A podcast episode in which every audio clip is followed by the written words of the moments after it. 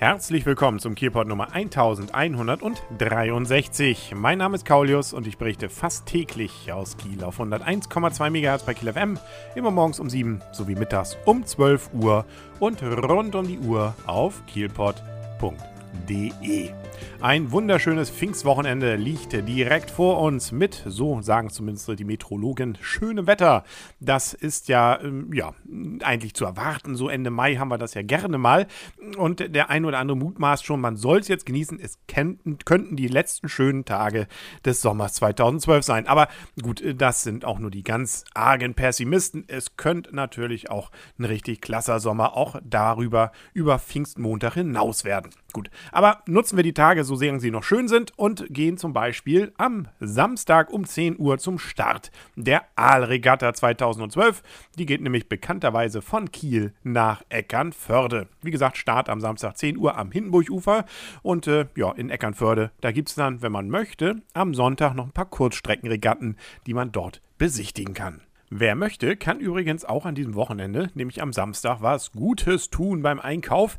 Äh, wie das geht, da habe ich einen der Organisatoren einfach mal direkt befragt. Bei mir ist Friedrich Stehr und er ist vom Roter Club Kiel. Und ihr habt was Besonderes vor am nächsten Samstag, ähm, wo man Gutes mit Einkaufen verbinden kann. Genau, im Familiarmarkt in Kiel-Wieg.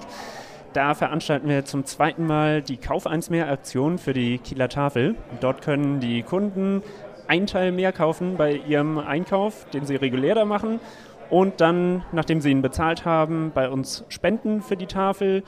Am dringendsten benötigt wird immer von der Tafel äh, etwas, was langhaltbar ist, also Nudeln, Reis und so.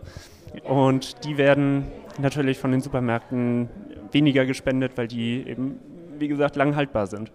Aber es muss nicht nur von Famila kommen, sondern um es zu sagen, man kann auch, wenn man will, woanders einkaufen, bei Sky oder was sonst so in Schleswig-Holstein gibt äh, und das dann vorbeibringen, oder? Genau, Aldi ist da auch mit in diesem Komplex. Also man kann dort überall einkaufen und eben das vorbeibringen bei uns. Wir freuen uns und hoffen, dass viel zusammenkommt. Ihr habt das ja jetzt nicht zum ersten Mal gemacht. Wie war denn so bisher die Resonanz? Wie viel kommt da so im Schnitt zusammen? Also wir hatten letztes Mal das im Oktober gemacht. Da kamen 20 volle Einkaufswagen an einem Tag zusammen und das war schon ein tolles Ergebnis.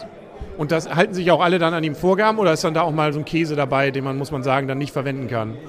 Ähm, ja, doch überwiegend halten sich die Leute an die Vorgaben. Wir geben einen Einkaufszettel mit, wo eben die benötigten Dinge draufstehen wenn dann etwas gespendet wird, was äh, nun kurzfristig nur haltbar ist, das kommt, äh, wird gesondert gesammelt, aber wird auch an die Tafel gegeben und die können das dann auch verwenden.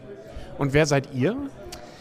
Äh, Rotarakt ist die Jugendorganisation von Rotary und wir sind junge Leute äh, zwischen etwa 18 und 32 Jahren, die gemeinsam eben solche Aktionen machen, etwas für einen guten Zweck machen. Wir sind aber eigentlich auch ein großer Freundeskreis. Äh, wir machen viel, wir feiern gemeinsam, ja, wir machen in der Freizeit viel zusammen und wir treffen uns eben alle zwei Wochen und äh, haben da unsere Meetings, hören Vorträge.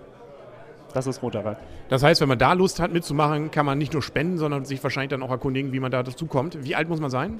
Genau, also wir haben Gäste, die sind auch unter 18 noch. Man, äh, wir sehen das nicht so eng mit der Altersschwelle.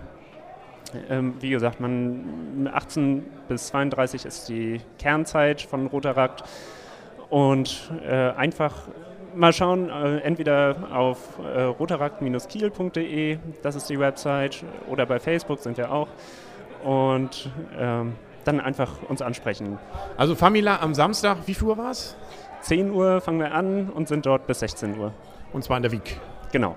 Wunderbar, dann wünsche ich euch viel Glück und dass ordentlich was zusammenkommt. Danke. Ja, vielen Dank. Das war eine kleine Vorausschauen. Blicken wir nochmal ganz kurz zurück, was in Kiel sonst noch los war.